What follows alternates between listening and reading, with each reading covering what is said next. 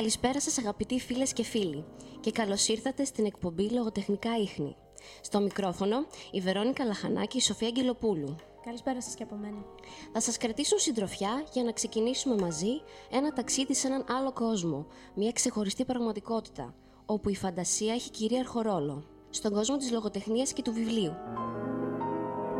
Αφήστε τον εαυτό σας να γίνει για λίγο κυνηγό θησαυρών και ελάτε μαζί μας για να ανακαλύψουμε τη δική μας χαμένη Ατλαντίδα, όποια και είναι αυτή. Στη σημερινή μας αναζήτηση θα γυρίσουμε πίσω το χρόνο, στο μακρινό για εμάς σήμερα 19ο αιώνα, μια εποχή καμπή για την εξέλιξη της ανθρώπινης ιστορίας, αλλά και για την εξέλιξη της παγκόσμιας λογοτεχνίας. Σπουδαία λογοτεχνικά κινήματα της εποχής έρχονται να ταράξουν τα νερά της υπάρχουσας λογοτεχνικής παραγωγής και να αποτινάξουν το ζυγό της φόρμας και της νόρμας, αφήνοντας περιθώριο στους δημιουργούς να μιλήσουν για κάτι νέο και διαφορετικό από τις συνηθισμένες επιταγές του κλασικισμού. Ποικίλα κινήματα με κυρίαρχο το ρομαντισμό, μα και το ρεαλισμό στο πρώτο μισό του αιώνα κυριαρχούν στο λογοτεχνικό προσκήνιο και μεγάλες προσωπικότητες των γραμμάτων, όπως ο Ουγκό, ο Μπαλζάκ και ο Φλομπέρ, αφήνουν έργα τεράστιας λογοτεχνικής αξίας και πολιτιστικής κληρονομιάς. Με την πάροδο του χρόνου και με τα δύο κινήματα να έχουν πλέον εδρεωθεί, παρατηρείται μια πολύ ενδιαφέρουσα ρογμή που έρχεται για μια ακόμα φορά να ενοχλήσει την υπάρχουσα κατάσταση. Η εμφάνιση του Charles Baudelaire στα γαλλικά γράμματα και η ιδιαίτερη γραφή του αφήνουν ελεύθερο το πεδίο για τη διαμόρφωση κινημάτων που έχουν στο έργο τους τόσο ιδιόμορφα χαρακτηριστικά ως προς τη φόρμα, όσο και στη χρήση θεματικών πεδίων. Μετά τον Baudelaire, ο παρνασισμός και ο συμβολισμός έρχονται να βάλουν τη δική τους φραγίδα στην ιστορία των γραμμάτων, με εκπροσώπους όπως το Τεοφίλ Γκοτιέ για τον Παρνασισμό και ο Ρεμπό για το Συμβολισμό. Σήμερα όμως θα μας απασχολήσει εκείνη η ρογμή που όπως προείπαμε ξεκίνησε περίπου στο δεύτερο μισό του 19ου αιώνα και η οποία όπως θα δούμε ίσως να είχε ξεκινήσει νωρίτερα από όσο νομίζουμε με ένα λογοτεχνικό πρόσωπο το οποίο δεν γνωρίζουμε ή μάλλον δεν γνωρίζαμε μέχρι πρότινος, τον Αλοίσιο Μπερτράν. Έχουμε τη χαρά και την τιμή να φιλοξενούμε μαζί μας σήμερα σε αυτό το ταξίδι τον κύριο Γιώργιο Βάρσο, αναπληρωτή καθηγητή του τμήματος Γαλλικής Γλώσσας και Φιλολογίας του Εθνικού και Καποδεστριακού Πανεπιστημίου Αθηνών στον τομέα της μετάφρασης και της μεταφρασιολογία. Ο κύριος Βάρσος ασχολείται με τη θεωρία της λογοτεχνίας, τη νεότερη ποίηση, τη λογοτεχνική μετάφραση, τις ομυρικές μεταφράσεις σε νεότερες ευρωπαϊκές γλώσσες και γενικότερα με τη μετάφραση παλαιών κειμένων και τη διδακτική της λογοτεχνίας. Πρόσφατα, ο κύριος Βάρσος και η ομάδα του μεταπτυχιακού της μετάφρασης του τμήματος Γαλλικής του Πανεπιστημίου του έτους 2006 κυκλοφόρησαν τη μετάφραση του έργου του συγγραφέα με τίτλο Γασπάρ της Νύχτας. Κύριε Βάρσο, καλημέρα σας. Καλημέρα και από μένα λοιπόν. Και η τιμή και η χαρά είναι όλη δική μου. Σας ευχαριστώ πάρα πολύ για την πρόσκληση αυτή. Εμείς σας ευχαριστούμε που δεχτήκατε. Και, ναι, ναι, και δέχτηκα, δέχτηκα και με, και με και με χαρά και με αδημονία. Περιμένω δηλαδή να ακούσω και τις ερωτήσεις σας και περιμένω να δούμε έτσι το διάλογό μας γύρω από το θέμα αυτό που είναι, όπως σωστά το τοποθετήσατε, μια ρογμή στο 19ο αιώνα αυτός ο Αλοήσιος. Ναι. Ποιος ήταν τελικά αυτός ο ιδιαίτερος άνθρωπος Αλοήσιος Μπερτράν.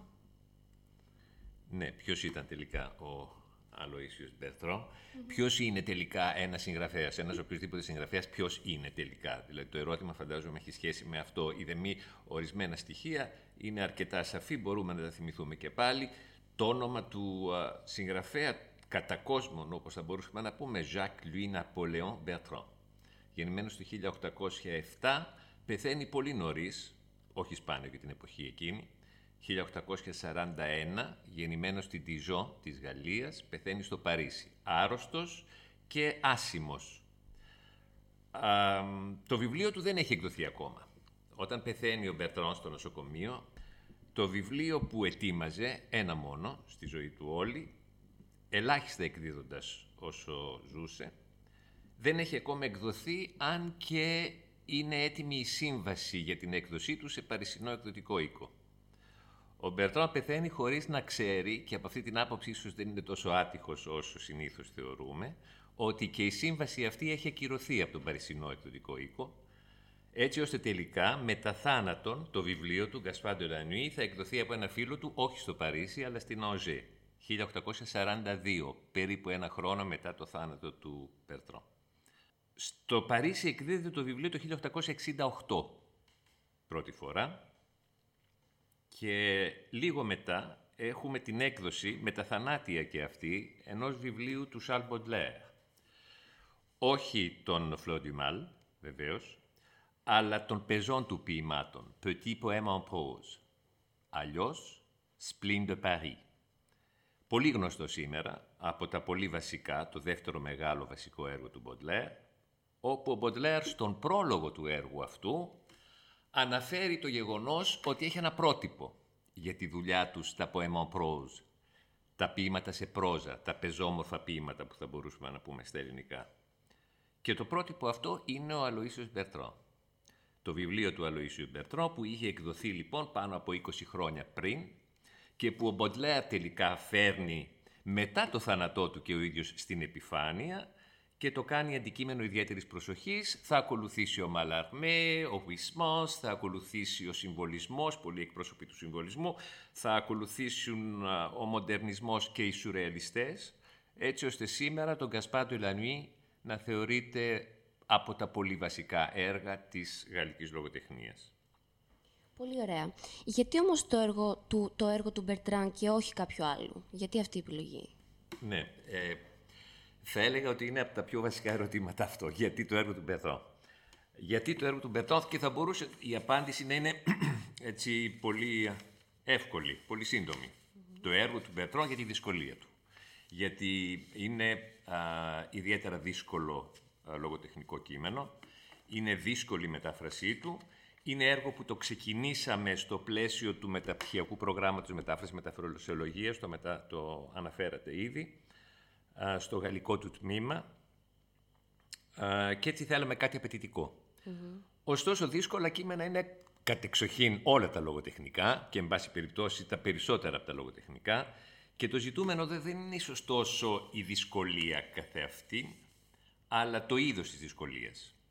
Το συγκεκριμένο είδος της δυσκολίας που με, με, μου, έτσι, μου τράβηξε την προσοχή. Μου τράβηξε την προσοχή σαν δυσκολία που αξίζει να την αντιμετωπίσει κανένας στο πλαίσιο ενός μεταπτυχιακού προγράμματος ε, μετάφρασης και προκειμένου για ένα βιβλίο που από την αρχή είχαμε στο νου, κατά νου, να εκδοθεί.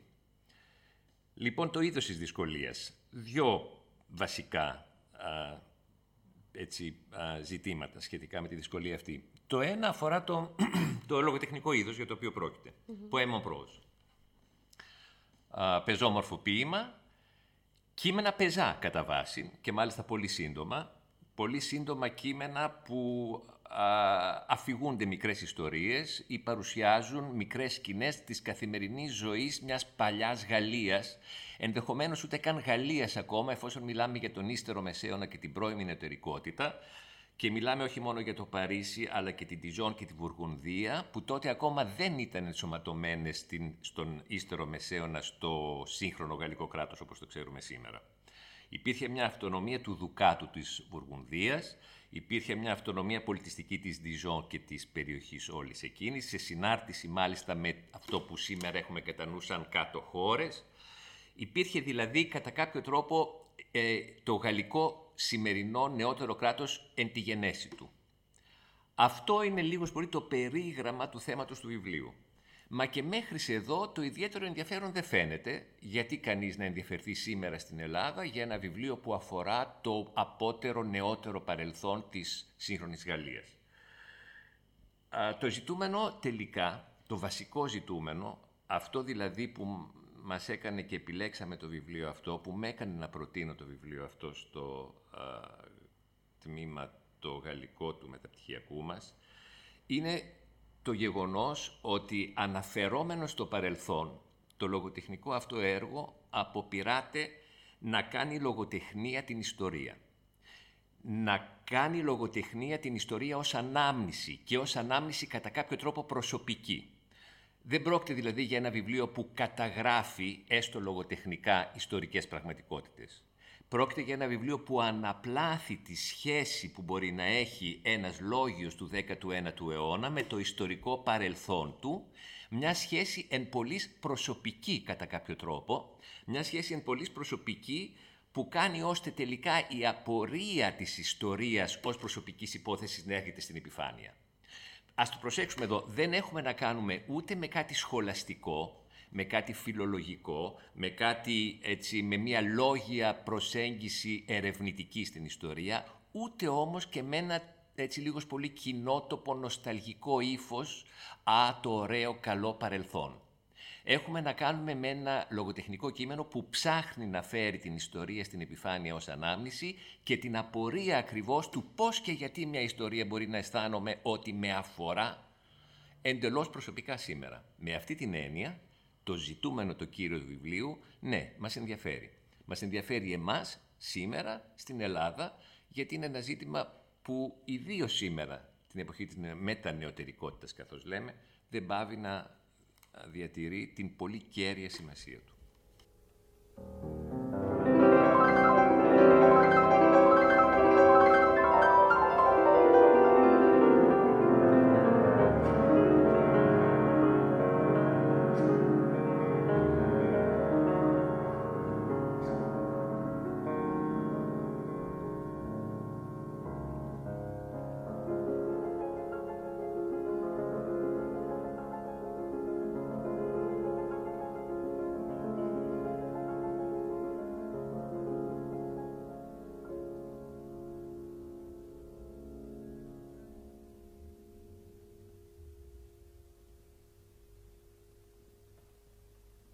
Ποια είναι εκείνα τα σημεία, γιατί εντάξει τώρα μιλήσαμε για τις δυσκολίες, ε, ως ο λόγος να επιλέξετε αυτό το έργο, αλλά ίσως ποια είναι τα σημεία που απολαύσατε περισσότερο κατά τη μεταφραστική διαδικασία, Παύλα Επιμέλεια; Ναι, και πάλι μια ερώτηση πολύ κρίσιμη, μεγάλη σημασία.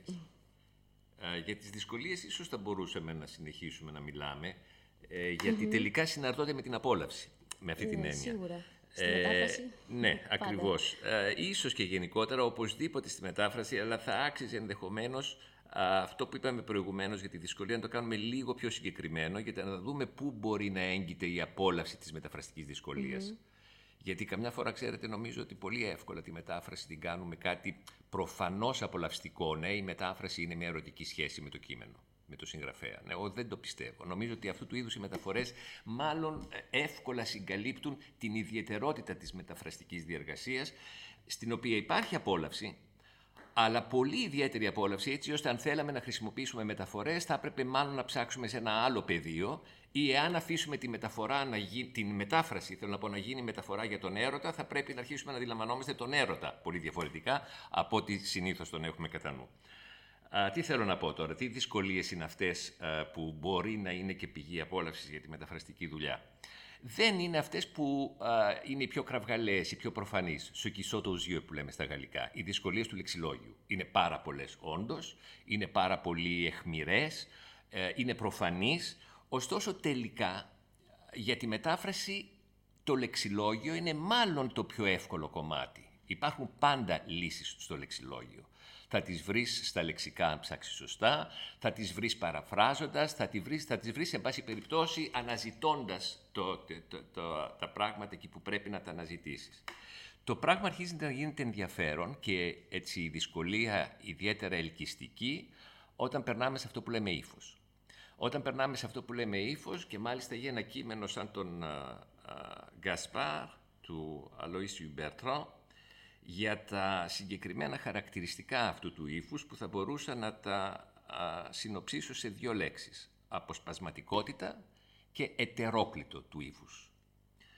Αυτό σε όλα τα επίπεδα. Και του λεξιλόγιου που ήδη αναφέραμε, που είναι ένα λεξιλόγιο εν πολύ εξειδικευμένο και αρχαϊκό, αλλά την ίδια ώρα καθημερινό και ε, πολύ του παρόντος του 19ου αιώνα, και όμως το επίπεδο της σύνταξης, που είναι μια σύνταξη πολύ ιδιόρυθμη και αυτή να αρχαίζει ώρες-ώρες, άλλοτε πάλι να είναι σύνταξη απολύτως καθημερινής ροής, σαν προφορική και άλλοτε απλώς να είναι μια πολύ παράδοξη σύνταξη που δεν μπορεί κανένας να τη χαρακτηρίσει ούτε αρχαΐζουσα ούτε κατά κάποιο τρόπο προφορική και η οποία παραμένει εκεί προκλητικά λογοτεχνική σύνταξη. Ρυθμούς. Ασφαλώς το κείμενο είναι πεζό και δεν έχει τον ρυθμό του συμβατικά έμετρου ε, ποίηματος. Υπάρχουν όμως σαφείς τάσεις σε ρυθμικές κανονικότητες που μας κάνουν και στη μετάφραση, επί παραδείγματι, δοκιμαζόμαστε με ορισμένους α, ρυθμούς της νεοελληνικής ποίησης, 15 σύλλαβο επί παραδείγματι, δίχως όμως ποτέ να αφήνουμε τους ρυθμούς αυτούς να γίνουν τόνος κυρίαρχος στο κείμενό μας. Ακριβώς επειδή το πρωτότυπο, όσο και αν έχει ρυθμολογική κανονικότητα, τελικά χαρακτηρίζεται και από αυτή την τάση, αλλά και από την τάση να τη διακόπτει την κανονικότητα αυτή. Ε, αυτή λοιπόν είναι τελικά η απόλαυση που μπορεί να αντλήσει κανένας από μια τέτοια δουλειά. Το να φτάσει δηλαδή να, να κάνει τη δική του γλώσσα, να να ζήσει, να γίνει αυτό το αλόκοτο, αυτό το παράδοξο που είναι το πρωτότυπο του Πετρό. Να κάνουμε τα ελληνικά μας δηλαδή να απηχήσουν το αλόκοτο και το παράδοξο που διαπνέει τη γλώσσα του Πετρό. Να κάνουμε να, τα ελληνικά μας κατά κάποιο τρόπο να ηχήσουν στα αυτιά μας ξένα εν ολίγης, όπως ξένα είναι ως ένα βαθμό και κατά κάποιο τρόπο τα γαλλικά του Πετρό για έναν μέσο Γάλλο αναγνώστη σήμερα και την ίδια στιγμή βέβαια η διόρυθμα οικία γιατί πρόκειται για λογοτεχνία. Αυτό είναι η λογοτεχνία. Απ' τη μια σε ξενίζει οπωσδήποτε και απ' την άλλη τελικά σου θυμίζει ότι όσο και αν κάτι μοιάζει εκ πρώτης όψεως ξένο, τελικά σαν ξένο ακριβώς είναι δικό σου. Ακόμα και η δική σου η γλώσσα, αν είναι δική σου, είναι περισσότερο δικής σου όταν καταλαβαίνεις ότι ως ένα βαθμό πάβεις να την ελέγχεις. Πάντα. Ω ένα βαθμό δηλαδή ξεφεύγει, ως ένα βαθμό και η δική σου η γλώσσα σου είναι κάτι ξένο. Ε, η μετάφραση αυτό μας μαθαίνει. Όχι μόνο ότι η ξένη γλώσσα μας είναι οικία, αλλά ότι και η δική μας γλώσσα κάπου μας είναι ξένη και τελικά α, η δουλειά του μεταφραστή, ναι, ε, είναι μια δουλειά που παράγει ιδιαίτερη απόλαυση μέσα από αυτή την αίσθηση της έντασης του οικείου και του ξένου.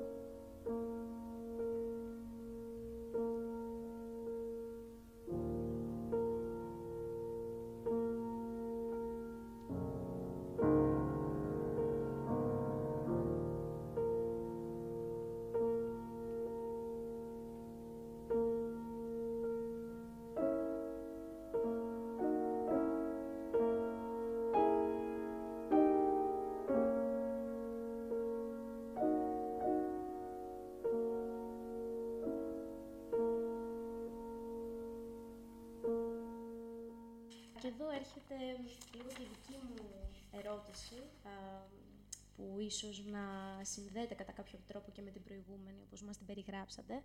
Ως αναγνώστρια, εμένα μου έκανε ιδιαίτερη εντύπωση η χρήση της γλώσσας στη μετάφραση του έργου.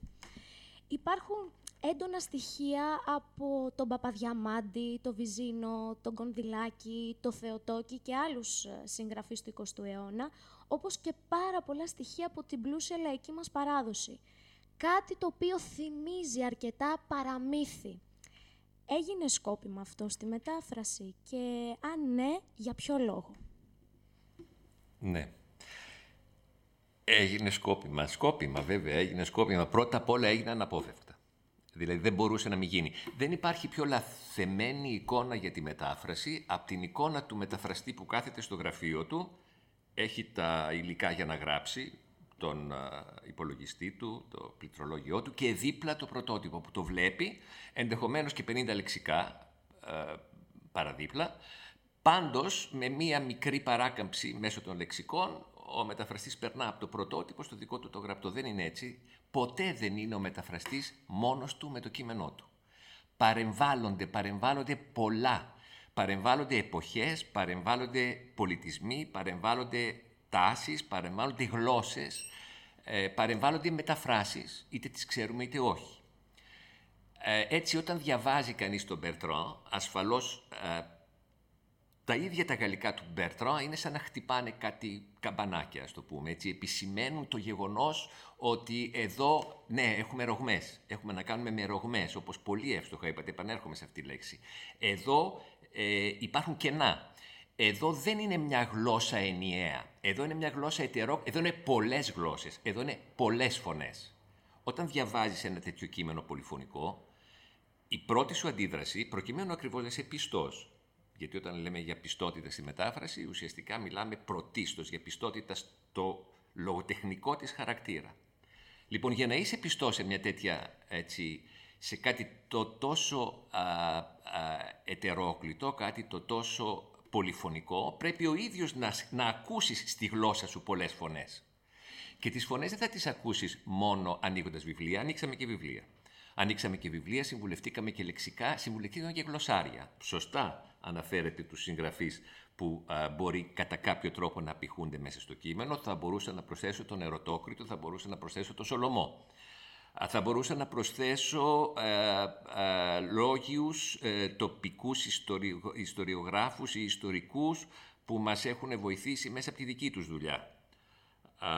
με λεξικά που έχουν συγκροτηθεί επί παραδείγματι, μπορώ να αναφέρω το Ζαφύρι το Βάο από τη Μήλο, που επισκέπτομαι πάρα πολύ συχνά και που το λεξικό του για την, τα ιδιώματα που ζούσαν και ζουν ακόμη εν μέρη στη Μήλο, μας φάνηκε πάρα πολύ χρήσιμο, στο βαθμό ακριβώς που η Μήλος έχει και πάρα πολύ μεγάλη παράδοση σχέσης με τη δυτική κουλτούρα και μάλιστα με τη Γαλλία.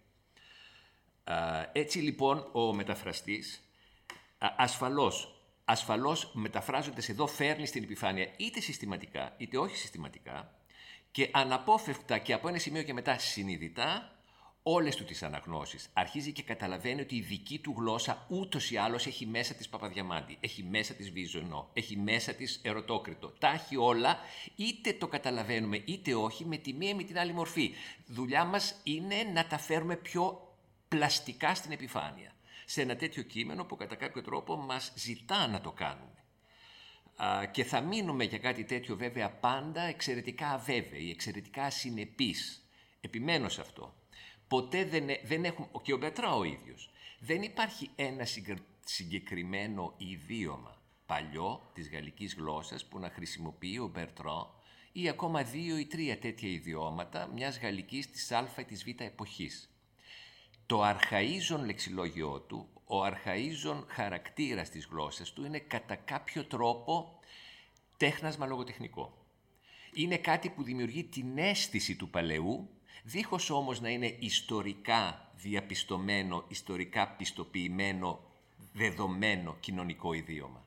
Έτσι και εμείς παίζουμε με τις αναμνήσεις μας τις γλωσσικές, παίζουμε με τις αναμνήσεις μας τις λογοτεχνικές, πολλές φορές βέβαια τροφοδοτώντας τες από αναγνώσεις εκ νέου των κειμένων που αισθανόμαστε ότι ο ίδιος ο Μπερτρό μας, μας καλεί να σκεφτούμε, να επισκεφτούμε και πάλι στην ελληνική μας γλώσσα. Και θα μείνει τελικά αυτή η αίσθηση του εξαιρετικά αβέβαιου, του ασυνεπής, του αμέθοδου, του ανεξέλεγκτου της μετάφρασης, που είναι και αυτή, για να επανέλθω και στην προηγούμενη ερώτηση, ασφαλώς μια πηγή α, μεγάλης απόλαυσης, γιατί συνιστά εν τέλει, μέσα από την προσπάθεια να είσαι πιστός σε μια οδηγία του πρωτότυπου, ένα πεδίο ελευθερίας, μια πολύ ιδιόρυθμη ελευθερία που σου επιβάλλει κατά κάποιο τρόπο η μεταφραστική, η μεταφραστική δουλειά.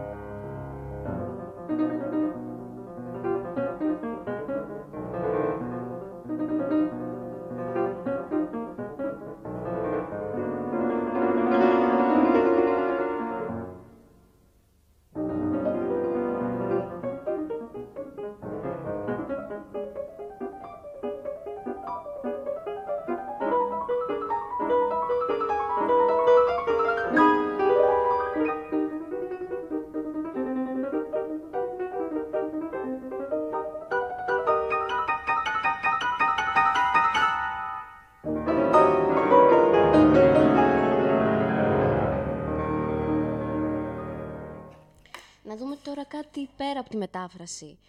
Κατά τη γνώμη σας, πιστεύετε ότι είναι εφικτή μια θεατρική μεταφορά του έργου ή ίσως κάποιων αποσπασμάτων, δε, δεδομένου κιόλας ότι έχει ήδη γίνει κάποια μουσική σύνθεση στο παρελθόν;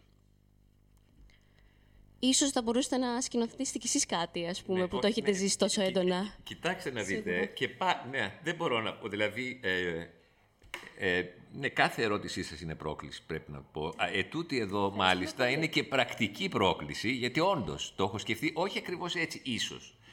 Ε, κοιτάξτε, το κείμενο του Μπερτράν είναι κείμενο που έχει πολλές δυνατότητες σαν, ε, σαν, σαν, σαν ε, λογοτεχνικό υλικό. Για θεατρική παράσταση δεν θα το έβλεπα.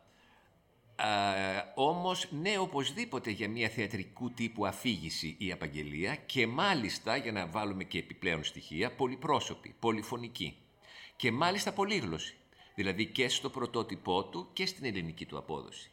Μία αφήγηση που ενδεχομένως θα έφερνε στην επιφάνεια με λεπτότητα βέβαια, αλλά και με έμφαση την ίδια τη διεργασία της μετάφρασης. Αυτό θα ήθελε ένα πολύ ιδιαίτερο τρόπο βέβαια, τον οποίο θα πρέπει να το σκεφτούμε εδώ μαζί, στο τμήμα. Θέλω να πω, να, μια πρόταση που θα μπορούσαμε να την α, προτείνουμε και στην κυρία Βίχου, επί παραδείγματι, με την, περία, με την εμπειρία που έχει στο, μετα, στο, στο θεατρικό τμήμα του, του στο θεατρικό, στην θεατρική ομάδα του τμήματός μας. Ναι, μία πρόταση για μία παράσταση αφήγησης με βάση τον, τον, τον Γασπάρ της νύχτας. Α, είναι νομίζω εξαιρετικά α, ενδιαφέρουσα αυτή η προοπτική. Θέλει δουλειά πολύ. Θέλει πάρα πολύ δουλειά γιατί όχι, ο, ο, ο, ο Γασπάρ δεν είναι αυθόρμητο. Δεν είναι αυθόρμητο. Δεν είναι αυθόρμητο πράγμα. Θέλω να πω, είναι, είναι, ε, ο- το κείμενο το βλέπεις ότι ε, ο άνθρωπος, ο συγγραφέας, αυτός τέλος πάντων που το έγραψε, ε, ε, ναι, θα το πω, έφτιασε αίμα. Και το έφτιασε ο άνθρωπος στην κυριολεξία. Ε, ε, θέλω να πω, με τον τρόπο που πέθανε, κυριολεκτικά ε, ε, έλειωσε πάνω στο κείμενό του, ε, γιατί είναι κείμενο δουλεμένο από κάθε άποψη. Θα μου πείτε, λιώσαμε κι εμείς ε, μεταφραστικά. Όχι, εμείς δεν λιώσαμε μεταφραστικά. Εμείς ζήσαμε από αυτό το κείμενο από το οποίο ο συγγραφέας πέθανε κατά κάποιο τρόπο. Ε, όμως ε, προσπαθήσαμε να ανταποκριθούμε λίγο, ε, ηθικά μιλώντας, σε μια τέτοια ε, κατεύθυνση και αυτού του είδους ο κόπος ε, πρέπει να, θα, δεν μπορεί να μην σημαδέψει και μια άλλη προσπάθεια που μπορεί να είναι ακριβώς η προσπάθεια της α- θεατρικής αφήγησης.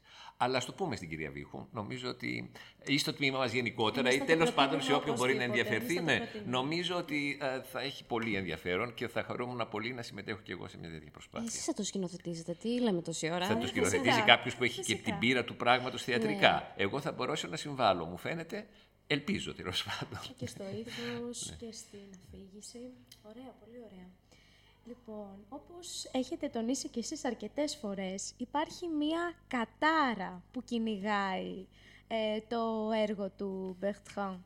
Ε, πιστέψατε ότι ίσως αυτή η κατάρα κυνηγήσει και εσάς και την ομάδα και δεν εκδοθεί ποτέ αυτό το έργο; Ε, ναι, εννο, εννοείται αν το πίστευα, μιας και Ναι, ναι. ήδη, εξε, ήδη Αυτό εκδόθηκε ακριβώς. κατά κάποιο Πώς θα το τρόπο. πιστέψατε κάποια στιγμή. Όμως, ναι, όχι ωραία. Κοιτάξτε, ακόμα και η ερώτηση αυτή, έτσι όπως την κάνατε, έχει νόημα, γιατί καμιά φορά δεν το πιστεύω ότι εκδόθηκε. Πρώτον. Δεύτερον, ναι, για την κατάρα ε, είναι και θέμα χαρακτήρα. Ε, Είναι και θέμα διάθεσης. Μ' αρέσει να το σκέφτομαι ότι, κοίταξε να δεις, θα μας. Ναι, να εξηγείτε γιατί έκανε 10 χρόνια να εκδοθεί η δουλειά αυτή. Έκανε 10 χρόνια να εκδοθεί η δουλειά αυτή. Ε, το εργαστήριο στο οποίο δουλεύτηκε είναι του 2005-2006, αν δεν κάνω λάθος, ίσως και πριν. Και δεν έκανε 10 χρόνια επειδή το δουλεύαμε για 10 χρόνια. Ουσιαστικά δουλεύτηκε αρκετά ε, γρήγορα η δουλειά. Σε ένα εξάμεινο μέσα ακαδημαϊκό βγάλαμε το βασικό σώμα. Όχι όλη τη δουλειά, βεβαίως ένα βασικό σώμα όμως. Κυρίως σε ένα εξάμεινο μέσα καταλάβαμε ότι μπορούμε να κάνουμε τη δουλειά. Αυτό ήταν και η μεγάλη αποκάλυψη του, του, του, του, της ομάδας μας τότε. Γιατί δεν το πίστευα. Ε, στην αρχή δεν το πίστευα ότι, ε, ότι, α, ότι μπορεί να βγει το κείμενο αυτό. Α, δεν το πίστευα γιατί θεωρούσα ότι η δυσκολία του είναι ε, ενδεχομένως να ξεπερνάει. Και πρέπει να σας πω ότι ήταν η πρώτη φορά που δίδασκα σε μεταπτυχιακό τμήμα μετάφρασης. Ε, ήταν η πρώτη μου ομάδα ε, και α- αυτό από τη μια με έκανε ακριβώς να τολμήσω ενδεχομένως παραπάνω από ό,τι θα έπρεπε. Ε, απ' τη μάνα άλλη να φοβάμαι εξαιρετικά. Το λέω, ναι, αγωνία 224. Το 224 ξέρετε το λεωφορείο που μας φτάνει εδώ; Τότε ζούσα στην Κυψέλη και το 224 με έφερνε μέσω Κεσαριανή στο Πανεπιστήμιο και με θυμάμαι γιατί μέχρι την τελευταία στιγμή να είμαι μέσα στο λεωφορείο, να έχω το κείμενο μπροστά και να λέω δεν είναι δυνατόν αυτό το κείμενο να το. Αδύνατο, λάθος κάνω, θα πω θα αλλάξουμε. δεν θα το. Ευτυχώς ναι, μεν ήταν στο, στο πρόγραμμα, αλλά θα αλλάξουμε. Ναι, ευτυχώς που το έκανα και η, η, η, μεγάλη αλλαγή ήρθε εδώ από το συλλογικό χαρακτήρα του πράγματος. Ε, η, η ίδια, τα ίδια τα μέλη του, της ομάδας, θα πρέπει να πούμε και τα, τα, τα ονόματά τους βεβαίως, θα τα πούμε ίσως, όχι στο, στο, στο τέλος έτσι για να, να ολοκληρώσουμε, θα το μπορείτε να τα αναφέρετε κι εσείς, ε, είναι που με έπεισαν ότι το πράγμα είναι εφικτό, γιατί όλη η δουλειά έγινε με, με ιδιαίτερα καλή διάθεση από κάθε άποψη και με απλήρη συνείδηση και της δυσκολίας του πράγματος, αργά αλλά πολύ ε, συνειδητά, έτσι ώστε τελικά ε, να αντιμετωπίσουμε αυτό το θέμα της κατάρρεση του αναθέματος. Ξέρετε αυτό το poet maudit, ναι, μεταφραστικά, ναι, είναι καταραμένοι ποιητές, αναθεματισμένοι ποιητές. Είναι αυτοί που, στους οποίους έχουν ρίξει ένα είδος αναθέματος, κάποιος τους έχει, δηλαδή δεν είναι οι κολλασμένοι κατά κάποιο τρόπο, είναι αυτοί που η κοινωνία τους έχει αναθεματίσει τρόποντινά. Ίσως, ίσως, ε, το ανάθεμα ακόμα δεν έχει εντελώς ε, ε, διαλυθεί και στα ελληνικά μας πράγματα, εφόσον το βιβλίο εκδόθηκε μεν, αλλά πρέπει να σας πω ότι σας χρωστάω μεγάλη χάρη και εγώ και ο Αλοίσιος από όπου βρίσκεται, για το γεγονός ότι το φέρνετε στην επιφάνεια, mm. μιας και εκτός από το Γαλλικό Ινστιτούτο που ήδη μας φιλοξένησε σε μια πολύ ωραία βραδιά παρουσίασης του βιβλίου, δεν είχαμε προς το παρόν έτσι, δείγματα του, ιδιαίτερα, προσ, ιδιαίτερα μιας προσοχής προς το βιβλίο που νομίζω θα την άξιζε και ελπίζω, θα, πρέπει να του δώσουμε το χρόνο του, ελπίζω όμως ε, τελικά ε, να είναι και το δικό σας βήμα ένα, δι, ένα, ένα, ένα δείγμα ότι Ο βαδίζουμε αργά προς αυτή την κατεύθυνση. Λοιπόν, ε, ποια είναι τα επόμενα μεταφραστικά σας βήματα; Σίγουρα κάτι ετοιμάζετε. Ναι, και το περιμένουμε. Ναι, ε, από εσάς ειδικά. από εσάς ειδικά περιμένουμε ναι, πολλά. Ελπίζω να έχετε υπομονή να περιμένετε 10 χρόνια ακόμα. λοιπόν, Γιατί τόσο, μας τα χαλάτε. Εδώ μας τα χαλάτε. με βάση την πείρα. Λοιπόν, θέλω να πω 10 χρόνια πήρα αυτά. Όχι, δεν θα είναι έτσι. Ναι. Ε, νομίζω ότι αυτά, από αυτά δηλαδή, α, πάντα μαθαίνει κανείς και ένα από τα πράγματα που προσπαθώ να μάθω και νομίζω ότι μαθαίνω σιγά σιγά να λειτουργώ πιο γρήγορα. Πάντως ναι, ε, υπάρχει μία μεταβίβαση τώρα σε κάτι που μοιάζει, ε, μοιάζει να είναι πολύ έτσι, ξένο προς τον Μπερτράν, δεν είναι όμως. Θέλω να πω, εάν ο Μπερτράν μας βγάζει από την νεωτερικότητα, τη δυτική νεωτερικότητα, πηγαίνοντας μας λίγο στα, στα προεόρτια της, στην πρώιμη νεωτερικότητα, ύστερος μεσαίωνας πρώιμη νεωτερικότητα όπως είπαμε, ε, τώρα η προσοχή μου είναι στραμμένη στη μετανεωτερικότητα. Δηλαδή, θεωρώ μάλιστα ότι πολλά από τα προβλήματα που αντιμετωπίζουμε με τέτοιου είδους ε, παλιά λογοτεχνικά κείμενα όπως αυτό του Μπερτράν, μας βοηθούν να αντιμετωπίσουμε τα πολύ σύγχρονα, τα τρέχοντα, τα σημερινά λογοτεχνικά κείμενα, επειδή ακριβώς σε σχέση με αυτό που λέμε νοτερικότητα υπάρχει μια απόσταση.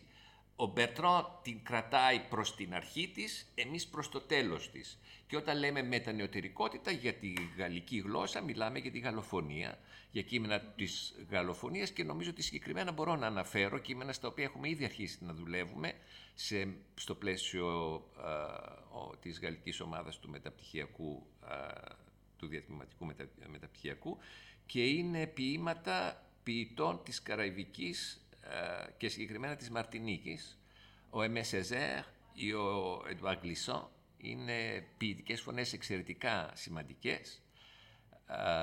κανένας από τους δύο δεν ζει σήμερα, ωστόσο η ποίησή τους μπορεί να θεωρηθεί μετανεωτερική ποίηση και πολύ σύγχρονη μας ποίηση, οπωσδήποτε εκείνη του Γκλισό, που δεν έχει πολλά χρόνια που έχει πεθάνει. Είναι λοιπόν μια ποίηση που ακριβώς από πλευρά της, από πλευράς της γλωσσικής της πρόκλησης νομίζω ότι συνεχίζει κατά κάποιο τρόπο, μπορεί να θεωρηθεί ότι συνεχίζει τη μεταφραστική δουλειά που έχουμε κάνει στον Μπερτρό. Περιμένουμε με πάρα πολύ μεγάλη χαρά, είναι η αλήθεια. Και τώρα κάτι τελευταίο έτσι για να κλείσουμε. Αν γυρίζατε πίσω το χρόνο, θα πείθατε τον εαυτό σας να κάνει αυτή τη μετάφραση ή θα στρέφατε την προσοχή του αλλού; Λίγο το δικηγόρο του διαβόλου κάνω τώρα.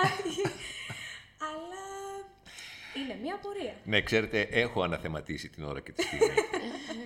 που επελέξαμε αυτή τη μετάφραση, γιατί η μετάφραση αυτή και η επιμέλειά της, όπως είπαμε, κράτησε πολύ. Δεν κράτησε πολύ επειδή τη δουλεύαμε διαρκώς, αλλά κάθε φορά που πηγαίναμε το κείμενο για έκδοση και που ο εκδότης μας το έστελνε πίσω, επειδή δεν το έβρισκε ενδιαφέρον αρκετά, κάθε φορά που η προοπτική της δημοσίευσης ε, βρισκόταν μπροστά σε μια αναστολή και μετά επανερχόταν στην επιφάνεια, επανερχόμουν και εγώ στο κείμενο κατά κάποιο τρόπο.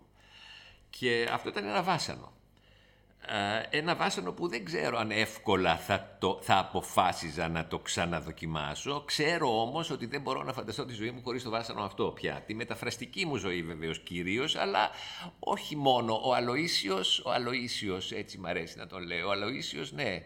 Ο Αλοΐσιος είναι για μένα ε, ε, πια ένα στοιχείο της... Ε, ένα, ένα, κάτι σαν, να, δεν θα τον έλεγα πρότυπο, είναι ένα, είναι ένα σημείο που μου θυμίζει πράγματα πολλά διαρκώς, ε, έτσι ώστε δεν θα μπορούσα ποτέ να φανταστώ ότι δεν θα τον είχα επιλέξει κάποια στιγμή. Νομίζω ότι είναι βιβλίο εξαιρετικά σημαντικό και κυρίως πολύ μέσα σε μια λογική, γιατί ξέρετε μετάφραση, μετάφραση, λογοτεχνία, λογοτεχνία, εξαρτάται πάρα πολύ από το πώς βλέπεις τα πράγματα. Και ε, για τον τρόπο με τον οποίο εγώ βλέπω τη μετάφραση και τη λογοτεχνία, ο Μπερτρό είναι εκ των όνου κάνευ. Ε, δεν, είναι, δεν μπορείς να τον, να τον να το παρακάμψεις. Incontournable που θα λέγαμε στα, στα, στα, στα γαλλικά. Ε, με αυτή την έννοια, ναι, δεν θα μπορούσα παρά να τον ξαναεπιλέξω ή, εν πάση περιπτώσει, βλέπω ότι αδιόρθωτος θα παραμείνω. Ευτυχώς, μιας και αυτά τα που μόλις σας πρότεινα, Σεζέα και Γκλισσό, από πλευράς όχι βαθμού, αλλά είδους δυσκολίας, ναι, στα ίδια χωράφια μας βάζουν και την ίδια, το ίδιο βάσανο μάλλον απαιτούν από από όσους θα καταπιαστούμε με, τις, με την υπόθεση αυτή. Εξαιρετικά. Ο συνήθως ε, απολαυστικότατος ο κύριος Βάρσος έχω να επισημάνω. Βερόνικα, τι λες; Εντάξει, τον κύριο Βάρσο τον γνωρίζουμε και από τις παραδόσεις. και εγώ σας γνωρίζω και από τις παραδόσεις. Είναι, είναι πάντα ετοιμόλογος και σε ταξιδεύει. Ε, κοιτάξτε, πρέπει να το... Ε, είναι πάρα πολύ σημαντικό να ξέρουμε, είναι πολύ σημαντικό και για εσά που θα βρεθείτε ε, στη μία ή στην άλλη αίθουσα διδασκαλίας και σύντομα κιόλας. και δεν ξέρω σε πόσες και τι είδους αίθουσες διδασκαλίας στη ζωή σας που ξέρω και εύχομαι να είναι πολύ πλούσια από κάθε άποψη, πολύ πιο πλούσια ενδεχομένως από τη δική μας με πάρα πολλές εκπλήξεις. Πάντως, πάντως, ε, ό,τι λες εξαρτάται από τα βλέμματα που έχεις απέναντί σου. Δεν υπάρχει περίπτωση να, ε, να δεν, δεν είναι λοιπόν, οπότε θέλω να πω ε, ε, αν, αν, αν, αν, αν, τα μαθήματα του Α ή του Β ε, ε, καθηγητής σας κατά κάποιο τρόπο έχουν μια αξία, μια ζωντάνια, αυτό ο, ασφαλώς οφείλεται πάντα και στον τρόπο με τον οποίο ε, εσείς σαν φοιτήτρες, σαν φοιτητές, είστε όχι κάτω, εκεί μπροστά του, πώς το, αντίκρι, για να, για να αντικρίσετε όχι εκείνον, το θέμα, το ζητούμενο, που είναι το ζητούμενο του, του εκάστοτε μαθήματος. Λοιπόν, σας ευχαριστούμε πάρα πολύ για αυτή την ενδιαφέρουσα παρέμβαση, παύλα συζήτηση. Σίγουρα θα χρειαστεί να επιστρέψουμε ξανά σε άλλη βέβαια εκπομπή με τον μυστηριώδη Αλαφροίσιο το Αλοίσιο. Α, πάρα πολύ ωραία. Έτσι, μπράβο, Αλαφροίσιο του. ναι, ένα ένας άλλος πάρα πολύ ωραίος όρος που μου είχε αυτό καρφωθεί στο μυαλό ε, και αυτός είναι, αυτός ε, δεν είναι και τόσο παλιός. Ε, διαβάστε τον Αλαφροίσιο του, του του Σικελιανού. Ποιος είναι ο Αλαφροίσκοτο κτλ. Αυτό είναι ένα παλιό, μια, ένα παλιό ανάγνωσμα δικό μου που, ε, αν και εντελώς άλλης θεματικής από τον Μπετρό, πολλές φορές μου ερχόταν στο μυαλό. Θα θέλαμε επίσης να μας κάνετε μια ειδική μνήμα στην ομάδα που επιμελήθηκε τη μετάφραση, την εξαιρετική αυτή μετάφραση και που μας ταξιδεύει. Παρακαλώ αν γίνεται. Λοιπόν, ήθελα να υπογραμμίσω ναι, και το, ε, πρώτα απ' όλα το πλαίσιο. Το διατηματικό πρόγραμμα μετάφρασης μεταφρασιολογίας που είχε ιδρυθεί και για πάρα πολλά χρόνια ε, ε ήταν υπό τη διεύθυνση της Τατιάνας Μιλιώνη, της ε, ομότιμης σήμερα καθηγήτριας του τμήματός μας, ε, απέναντι στην οποία όλοι μας εκφράζουμε τις πολύ μεγάλες ευχαριστίες μας. όλοι μας, δηλαδή η Γιώτα Ιωαννίδου, η Σάντι Καλογεροπούλου, η Ματίνα Μπενέκου, η Πάτης Σωτηροπούλου, η Σταυρούλα Τσόγκα, για να πω αλφαβητικά τα ονόματα των συναδέλφων ε, μεταφραστριών, ε, που όλοι μαζί δοκιμάσαμε να λογαριαστούμε ε, και να, έτσι, να διαλύσουμε το ανάθεμα του εξαιρετικού μας Αλοΐσιου. Λοιπόν, και κάπου εδώ η σημερινή μας εκπομπή έφτασε στο τέλος της. Αγαπητοί μας φίλοι και φίλες, ακροατές και ακροάτριες, ευχόμαστε να ταξιδέψατε έστω και λίγο μαζί μας σήμερα, λογοτεχνικά και μεταφραστικά. Σας ευχαριστούμε πολύ και τελικά αυτό που μπορούμε να πούμε σίγουρα είναι ότι η λογοτεχνία δημιουργεί ποικίλους κόσμους και η μετάφραση με τη σειρά της έχει μια μεγάλη ευθύνη απέναντί της. Έχει καθήκον να μπορεί να ανοίγει, να μπορεί να ξεκλειδώνει τις πόρτες αυτών των κόσμων για να μπορεί ο καθένας να εξερευνεί πράγματα χωρίς να υπάρχει μπροστά το εμπόδιο της γλώσσας. Εμείς σας υποσχόμαστε ότι θα γυρίσουμε ξανά σύντομα κοντά σας με μια άλλη εκπομπή των λογοτεχνικών ιχνών. Ιχνών. Ιχνών, νομίζω. Ωραία. Ε, για να ταξιδέψουμε πάλι πίσω στο χρόνο, όπως σας υποσχεθήκαμε και στην αρχή. Από τη Σοφία Αγγελοπούλου. Ναι, συγγνώμη, ε, Ναι, να, ναι, να βεβαίως. παρέμβω; Ναι, ναι, ναι. Να, θα παρέμβω γιατί είπατε κάτι τώρα που μου άρεσε πάρα πολύ. Πα- πα- δηλαδή, υπο- α, θέλω αυτή την υπόθεση εμπόδιο της γλώσσας. Καλά το είπατε, ναι. Απ' τη μια είναι εμπόδιο η γλώσσα, βλέπετε, γιατί είναι και θέμα της ε, εμπειρίας της μεταφραστικής, έτσι θέλω Θέσαμε λίγο να ζήτημα το... τώρα για Πολύ επόμενη ωραία, ναι, εκπομπή. ναι, ναι, ακριβώς, ακριβώς, ακριβώς. Τέλεια. Ε, η γλώσσα είναι ένα πολύ ιδιόρυθμο εμπόδιο, γιατί είναι εμπόδιο που ξεπερνιέται. Είναι πάρα πολύ σημαντικό το γεγονός ότι είναι εμπόδιο και είναι εμπόδιο που ξεπερνιέται με, με την έννοια του ότι, κατά τη δική μου άποψη, και εδώ είναι το θέμα της επόμενης συνάντησης κάποτε, ναι, δεν υπάρχει τίποτα το μη μεταφράσιμο. Για, κυρίως λογοτεχνικά. Γιατί η γλώσσα γενικά και η λογοτεχνική γλώσσα δεν είναι εκεί για να μας καρφώσει στην εποχή μας ή σε μια άλλη εποχή. Δεν είναι εκεί η μετάφραση για να μας μεταφέρει σε ένα άλλο πνεύμα ή σε μια άλλη εποχή. Η μετάφραση είναι κυρίως εκεί γιατί μέσα από τη γλώσσα λειτουργεί με τρόπο που μας ξεκαρφώνει από οτιδήποτε είναι αυτό που μας δένει με την τρέχουσα καθημερινότητά μας.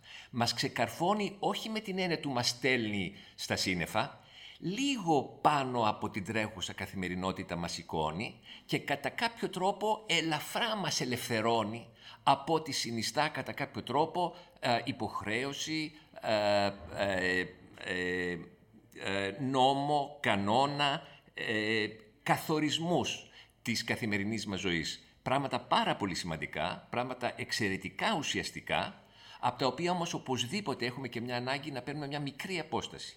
Τη μικρή αυτή απόσταση, πολύ καθοριστική, που μας επιτρέπει να παίρνουμε η λογοτεχνία, η γλώσσα μέσα από τη μετάφραση, ακριβώς επειδή μας βοηθά λίγο να σταθούμε α, σε απόσταση από τα πράγματα που μας δένουν και αγαπούμε. Αυτό. Ωραία. Νομίζω ότι το κάναμε εικόνα αυτό τώρα. Ναι, νομίζω. πραγματικά. Νομίζω ότι το κάναμε εικόνα αυτό. Και με πολύ ωραίες ε, λέξεις, χρωματισμούς. Ναι. Περάσαν έτσι μπροστά σαν ταινία από Ναι, τα μάτια πραγματικά. μας. Σίγουρα θα ξαναγυρίσουμε πάλι. Ελπίζουμε να σας έχουμε και την επόμενη φορά κοντά μας.